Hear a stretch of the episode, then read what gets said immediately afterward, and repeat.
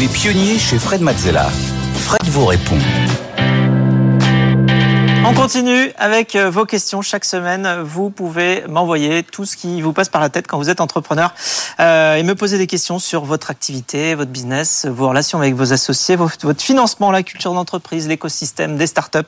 Bref, euh, un petit peu toutes les problématiques auxquelles vous êtes confrontés. Je suis là pour y répondre. Et pour poser vos questions, justement, c'est très simple. Un rendez-vous sur la page des pionniers sur le site de BFM Business. Vous avez aussi une adresse mail, lespionniers@bfmbusiness.fr et puis évidemment le QR code qui s'affiche sur votre écran.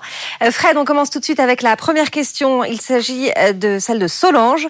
Comment savoir si mon idée de boîte est bonne ou mauvaise C'est une vraie, très très bonne question parce que en fait, euh, ce qui différencie une bonne idée d'une mauvaise, c'est est-ce qu'elle marche ou est-ce qu'elle marche ah pas. Donc, euh, effectivement, le problème est grand.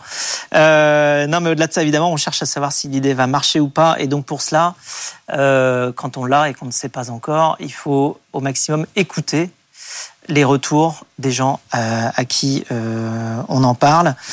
mais il faut écouter d'une certaine manière, c'est-à-dire que euh, bon, alors évidemment, il faut identifier un problème. Généralement, une, idée qui a des chances de marcher, c'est parce qu'elle résout un problème. Parce que quand les gens sont un petit peu grattés dans leur vie de tous les jours, euh, que ce soit au niveau perso ou au niveau professionnel, enfin, quand je dis les gens, ça peut être une société qui est grattée tous les jours euh, dans son, process et, qui aimerait bien une solution à un problème, eh bien, elle finit par euh, craquer et acheter une solution. Comme nous, en tant que particulier. Donc déjà, s'il y a un problème, il y a de bonnes chances que l'idée soit bonne. Donc, il faut bien identifier le problème. Et puis, il faut regarder si d'autres ont essayé et s'ils ont essayé et échoué, il faut comprendre pourquoi. Parce que euh, ils ont pu échouer pour une certaine raison qui n'est plus d'actualité.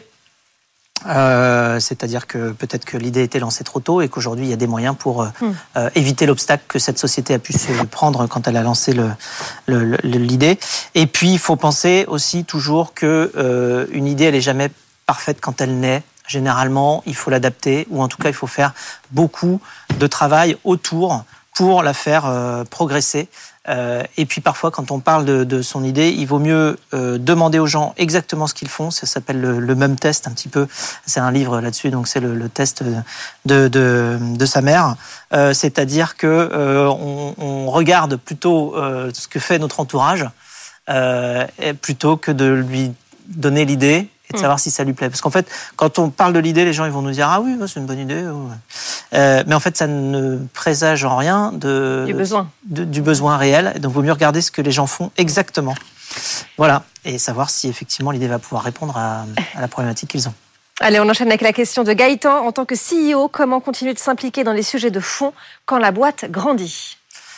Alors, c'est pas sûr qu'il faille continuer à s'impliquer. Alors, pour la ah. question, euh, c'est pas sûr qu'il faille euh, compliquer à s'impliquer dans les sujets de fond. Je pense que ce qui est très important, c'est de connaître son produit par cœur et de savoir comment il fonctionne. Ensuite, il faut au contraire aller euh, déléguer au maximum euh, à des personnes qui sont capables de rentrer jusqu'au fond des sujets. C'est pas le rôle du CEO de rentrer dans le fond des sujets de tout. Mmh. Euh, c'est le rôle du CEO d'être capable de présenter son produit tellement bien qu'on est sûr qu'il le connaît par cœur. Oui, mais ce n'est pas son rôle que de connaître la technicité de tout. Au contraire, euh, c'est bien d'avoir euh, autour du, dirigeant un maximum de gens qui euh, savent exactement, qui ont leur métier, qui savent exactement de quoi ils parlent, qui sont responsabilisés par rapport à leur mission. Parce que justement, l'inverse, si vous avez un dirigeant qui veut tout faire, tout savoir, en fait, c'est agaçant pour tout le monde. Euh, d'autant plus qu'au-delà de effectivement euh, les, les, connaissances qu'il pourrait avoir ou les connaissances qu'il pourrait penser avoir, il a un rôle hiérarchique qui vient perturber un petit peu l'organisation. Euh, donc, donc il faut déléguer quand on est dirigeant, CEO. et déléguer, ça veut dire responsabiliser. Attention, déléguer, ça ne veut pas non plus dire se débarrasser, mais ça veut dire responsabiliser, ça veut dire clairement déterminer un périmètre sur lequel les personnes vont pouvoir complètement agir. Donc voilà, la réponse, c'est plutôt mitigé. Il faut pas tout savoir, il faut savoir déléguer. Merci beaucoup Fred pour toutes ces réponses à vos questions.